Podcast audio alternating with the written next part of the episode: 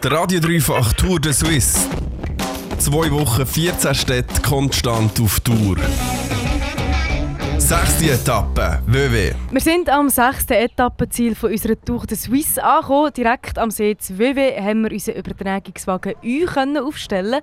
Zwischen den Moderationen geschwinde Seegumpen und so richtig fest genießen. Das ist bis jetzt im Fall mein Programm seit der Vier gesehen.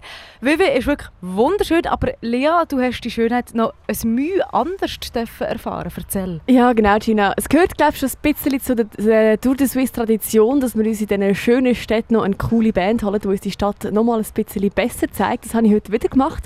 Ich bin mit der Izumi und der Julie von St. Cousin unterwegs. Gewesen. Das Duo macht...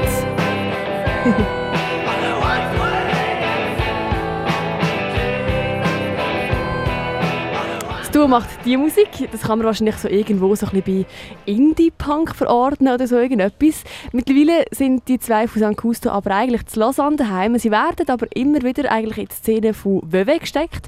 Das hat ein bisschen damit zu tun, dass Veve eine viel aktivere Rockszene hat als Lausanne. Und wieso die Szene so floriert hier in Veve, das habe ich sie heute im Interview gefragt, wo wir jetzt gerade hören. The Rocking Chair, it's a venue in, uh, in Vevey. That uh, made a, great job about uh, uh, bringing people together and especially the younger generation.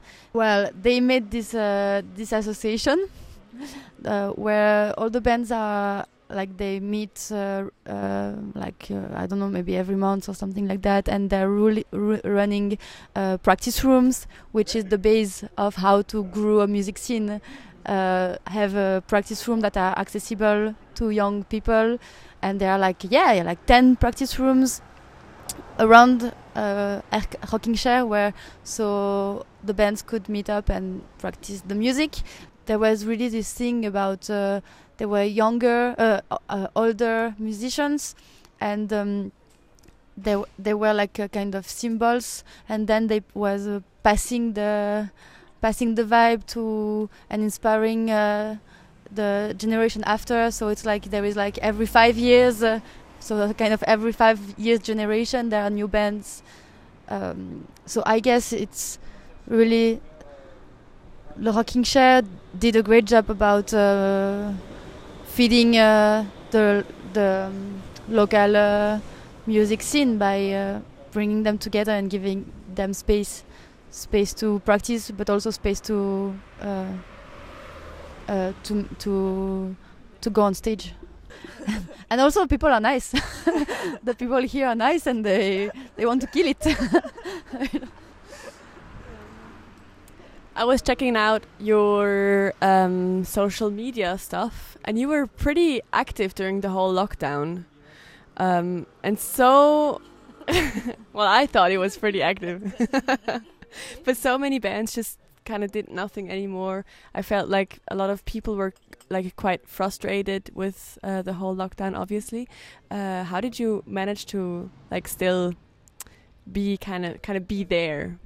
I have the feeling that during the lockdown we weren't in the same city. So I was in Lausanne and Julie was uh, in uh, in, in Lugano, and uh, I think we didn't really during the. Um, the strong lockdown, we didn't really did nothing. It was, I, I think it was cool. We did for Sun Cousto. I mean, we did nothing for Sun Cousto, but we maybe did some stuff for us.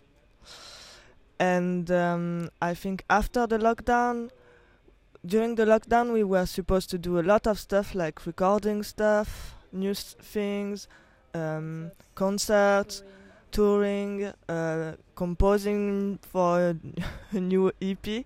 So I think just after the lockdown, we just meet again, and we were full of energy because we had time to sleep and to do nothing. So I, I don't have the feeling that we did much more than usually. I've, I, I have the feeling that we always do a, a lot. So it was just um, the comeback to uh, the normal life.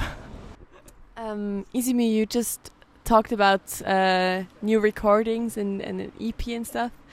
Um, I was wondering because you would have played at quite a lot of festivals and quite a lot of shows, especially in April, but they were all cancelled.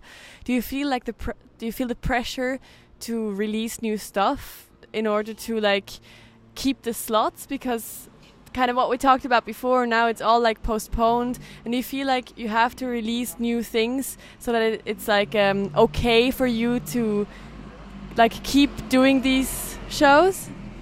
But it's a little tricky question because before the lockdown, with Isumi, we had uh, like uh, a, a future plan that we, we planned for like one or two years, and uh, in this plan that we ha- we wanted to record uh, new songs, to do a new demo, to do a new L- uh, LP, to then um, you know expand. So it's a little bit weird now the feeling because it's like if it was our plan to do it anyway but then with the lockdown it's also slow everything down and it makes you think also is it a good thing to always think forward so much to always plan the future so much it can be stressful. We already recorded two new songs because it was what was planned before and it's we are very happy about it and we're going to compose new songs. But it's it's again I, feel tricky between in your question because i feel a little bit like anyway we wanted to do it. Uh, we wanted to compose record um, yeah like uh, um, tour uh, make uh, more people listen to our music find new labels?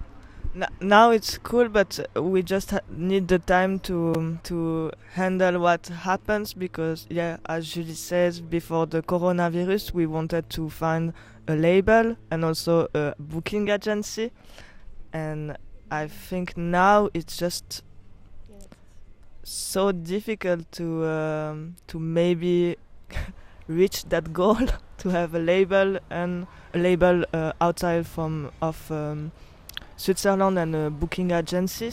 do you feel like it, it set you back with your um, kind of career plan if there's even a plan but so you, you do think that coronavirus kind of set you back because maybe not everything is that easily possible anymore I don't know if it's set back, but it's just um, I don't think it's that we have to set back, but we have to to think again of our dream. Also, it's not only the corona. Also, like s- since uh, now one week, there is a big uh, stuff happen in the garage scene because of all the burger records stuff, and uh, also this kind of uh, second coronavirus for us. Also, this burger record stuff because we kind of knew it that probably it's like this because it's a scene full of men and there is always this um, toxic masculinity. But for us also it was kind of a, not like a dream goal, you know, really a dream to be part of this scene, to be in like in the Desert Daze Festival, you know, and Burger Record and all. And now we really have to think about no, that's shitty. So we have to to build our new dreams now, and um, so yeah, it's Yeah, but I don't. Yeah. thi- I think it. Uh, I I recognize myself in what you say, and I don't think it's set back because we we are evolu- we are evoluting a lot uh, in the music we want to do, the way we want to do it, the way we want to be with people, the way we want to be together. So it's um, no, it's more like a n- new new start. I don't know.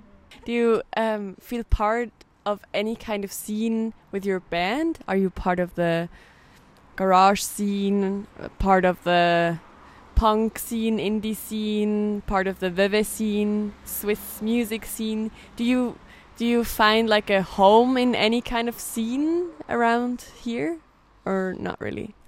I think we have an interest in interesting um, place in this question because uh, also because we were girls, we didn't have the, the, these things of growing up into a, a, a male scene that start to do music when you are 12 and then when you are 25 you are already uh, uh, you know like surrounded by people.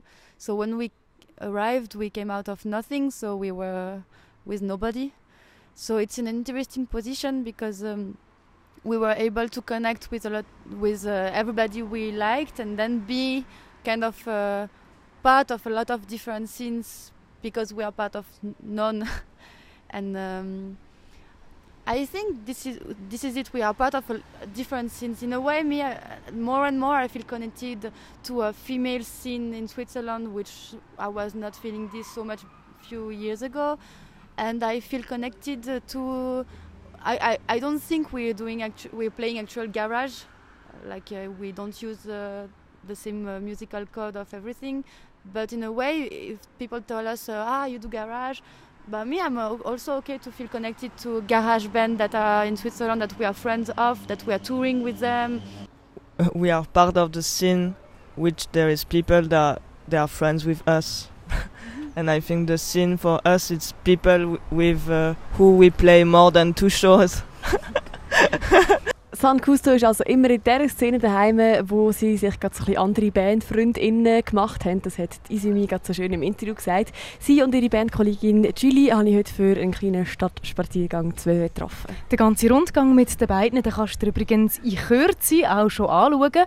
Ähm, in der Story vom Dreifach Insta ist er für kurze Zeit und dann später auch noch in den Highlights zum Nachschauen. Der Radio Dreifach Tour de Suisse. Zwei Wochen, 14 Städte konstant auf Tour. Sechste Etappe, WW.